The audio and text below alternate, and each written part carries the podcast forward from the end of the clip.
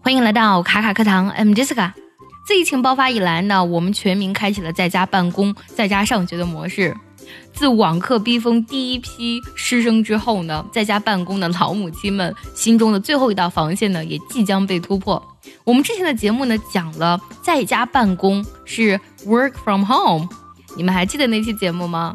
网上有个段子，真的是说的非常的形象啊！每一个在家办公的职场妈妈呢，都被孩子逼成了袋鼠妈妈，因为呢，怀里抱着孩子，手上还有工作，真的是非常的辛苦。为什么在家办公孩子会这么难带呢？其实只有两个原因，第一个就是太粘人，第二呢就是孩子呢做事情太拖沓了。今天我们就来说一下粘人还有拖沓用怎么样的英文表达才地道呢？首先，我们来说粘人。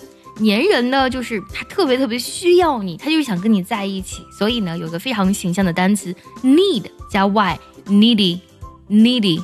这个粘人呢，不仅限于孩子对于母亲的那种粘，在恋爱关系里呢，如果有一方比较粘人，也可以用这个单词 needy。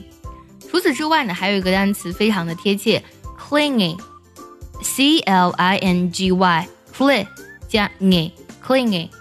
clingy 其实是由 cling 这个单词变过来的，cling c l i n g 这个单词指的是紧握或是紧抓的意思，变成形容词之后呢，就变成了粘人的、过度依赖别人的意思了。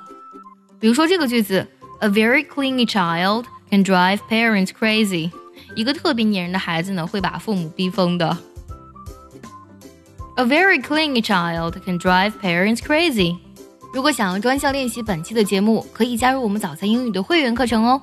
接下来我们来说一下拖沓，其实拖沓就是拖延、耽搁的意思。说到拖延呢，有一个非常地道的单词 procrastinate，procrastinate，拼作 p r o c r a s t i n a t e，procrastinate。说到拖延，我相信啊，陪孩子们做作业的父母一定是深有体会吧。